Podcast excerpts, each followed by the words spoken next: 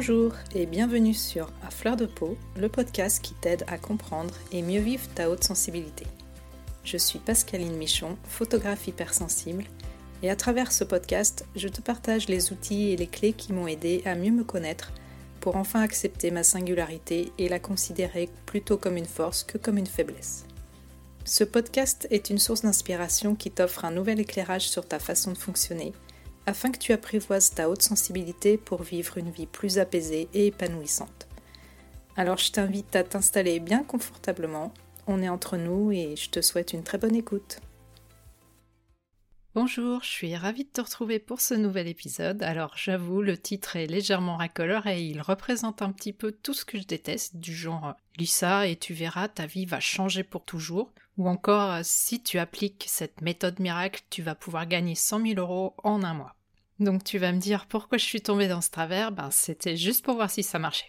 Non, je plaisante bien sûr, c'est plus un clin d'œil ironique parce que j'ai très envie de partager avec toi mes petites expérimentations.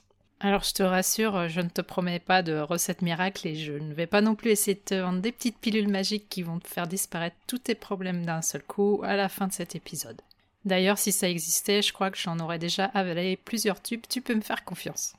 Pourtant, quand on a le désir de se transformer, de changer quelque chose qui ne nous convient plus dans notre vie, c'est plutôt le chemin qui est intéressant et formateur que le résultat en lui-même.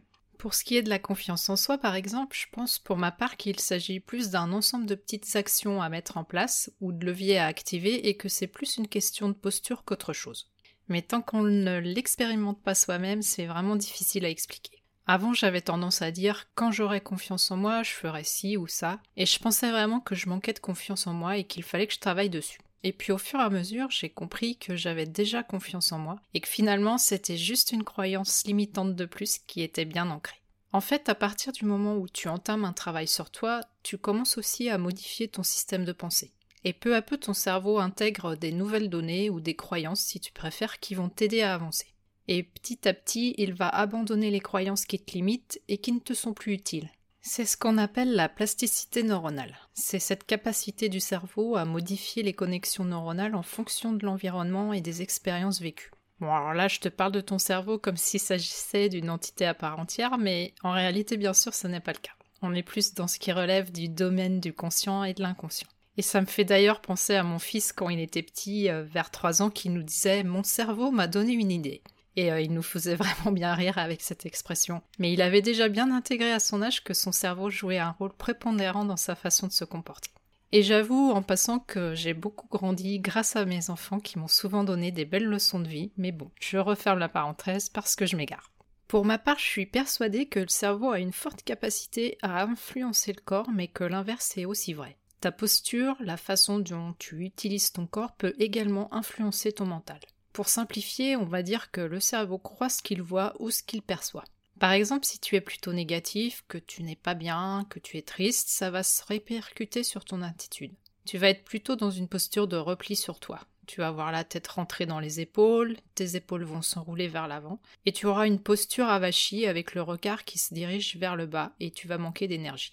Au contraire, si tu ressens une émotion agréable comme la joie, tu seras dans une attitude beaucoup plus ouverte.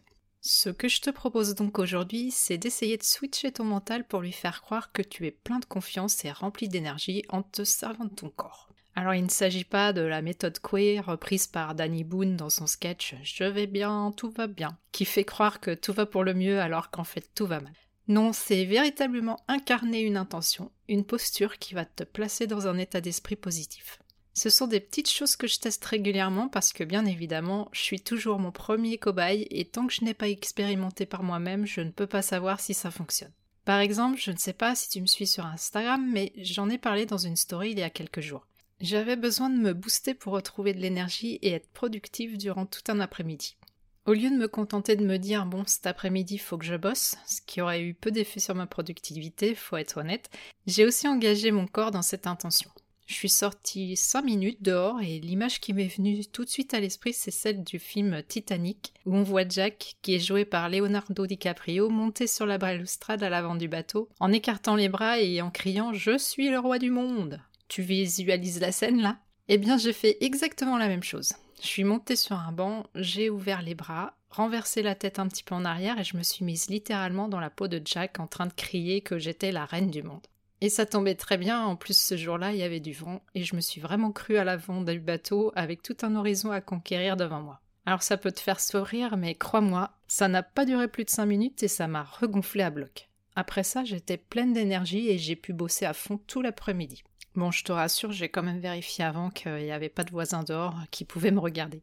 Je t'ai déjà parlé de visualisation plusieurs fois, mais là, il s'agit vraiment de ressentir l'énergie et la confiance à travers ton corps. Je l'ai déjà aussi un petit peu évoqué dans l'épisode 22 sur l'affirmation de soi, mais la posture que tu adoptes influence beaucoup sur tes ressentis et la façon dont tu te perçois.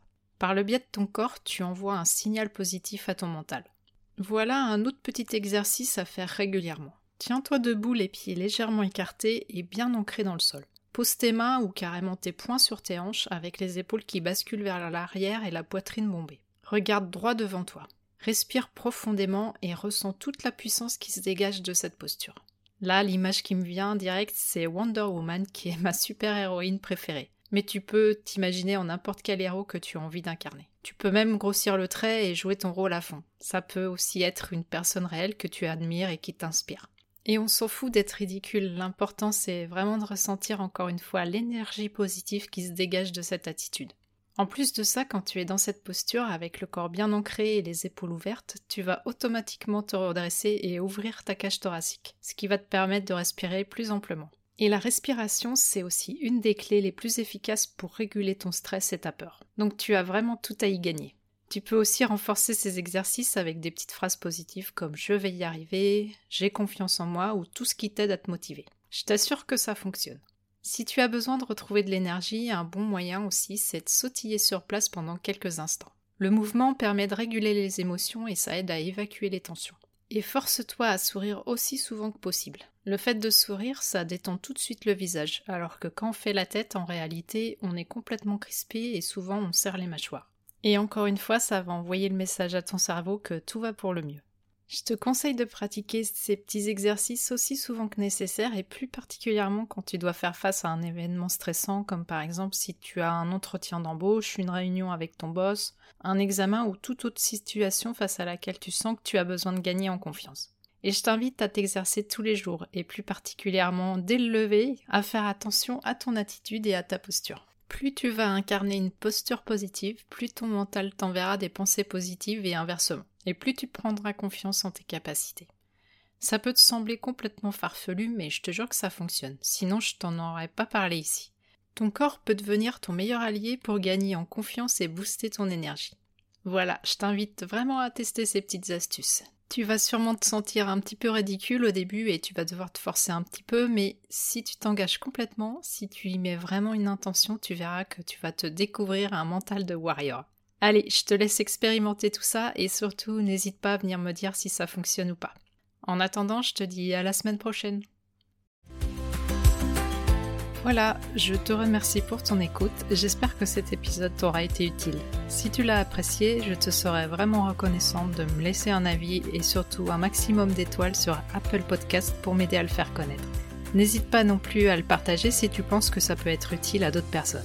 Tu peux retrouver tous les épisodes sur mon site internet à l'adresse suivante www.pascalineMichonphotographe.com dans la rubrique podcast. Le podcast est aussi bien sûr disponible sur toutes les plateformes d'écoute principales.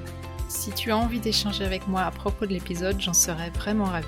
Pour ça, tu peux me contacter sur Instagram, là où je suis la plus présente.